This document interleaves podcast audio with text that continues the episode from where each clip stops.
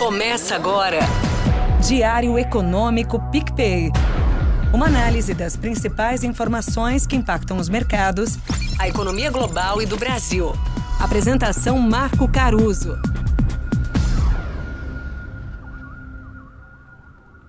Bom dia, pessoal. Hoje é terça, 5 de dezembro de 2023 e esse é o seu Diário Econômico.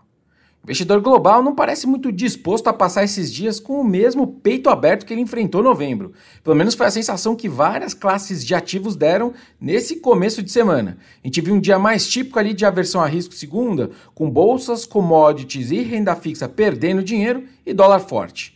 Essa agenda carregada das próximas duas semanas que eu comentei ontem, né, não ajuda. Outra coisa que deve ter incomodado foi o coro de vários analistas dizendo que a precificação de certos ativos tinha algum exagero. Eu li mais de um ontem. Mas vejam, o caso dos juros americanos, por exemplo, mais de um derivativo ainda coloca março de 2024 com mais de 50% de chance de redução na taxa básica pelo Fed. O que me sugere que a explicação de que os investidores tiraram um pouco o pé dos ativos de risco por medo de alguma reversão nessa narrativa né, de cortes de juros nos Estados Unidos, não conta 100% da história, certo?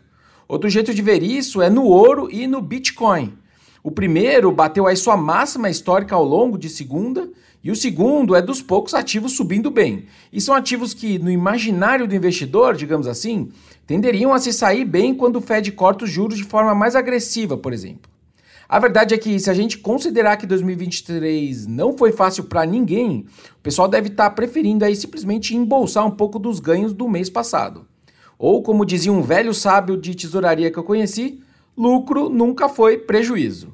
Esse viés mais tático, digamos assim, deve ser uma realidade para os nossos fundos multimercados aqui no Brasil também. O retorno acumulado no ano, descontado o quanto que o CDI rendeu, é positivo para pouquíssimos casos ali entre os maiores fundos que eu acompanho. Existe, aliás, uma métrica que o mercado olha bastante, chamada de drawdown. Você pega a cota desses fundos hoje e compara com a cota máxima recente, tudo aí descontado do retorno do CDI também. Na mediana, então, de uma cesta de fundos grandes e representativos da indústria multimercado no Brasil, esse drawdown aí, para agora, está sugerindo um ano pior do que foi ali na eclosão da pandemia, para a gente ter uma ideia. Meu ponto é que esses caras devem estar muito mais preocupados em sobreviver e não perder mais. Então ele acaba estopando mais rápido, realizando, colocando no bolso, etc. Bom, mas voltando para a economia, hoje a agenda é bem relevante. Aqui no Brasil tem o PIB do trimestre passado, às 9 da manhã, que eu já comentei no episódio de ontem, né? Vamos esperar o número sair, aí eu comento de novo com vocês amanhã. Mas antes, o BC divulga os números de crédito referentes a outubro. E, de modo geral, a gente tem visto uma melhora na margem da concessão de crédito livre para as empresas e uma tentativa de melhora também nos empréstimos para as famílias. Eu acho que 2024 vai ser melhor que 2023. Aos poucos, né? Paulatinamente. A combinação entre a redução dos juros e queda da inadimplência que a gente está vendo para a pessoa física sugere justamente esse quadro um pouco mais positivo para frente. Já no caso das empresas, ainda pesam os aumentos dos spreads médios cobrados delas e também da taxa de inadimplência que continua subindo. Então ainda não está claro quando isso vai começar a reverter. Mas de novo, eu acho que o ano que vem é melhor que esse ano. Já lá fora, falando da agenda de hoje, começam os dados do mercado de trabalho americano que vão ser importantes para a semana toda.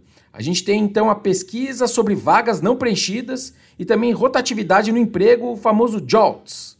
A melhor combinação para mercado de resultados aí do mercado de trabalho é que o emprego na sexta caia, mas não tanto a ponto de despertar alguma preocupação com a atividade, por exemplo, mas que essas vagas em abertos que saem hoje caiam mais.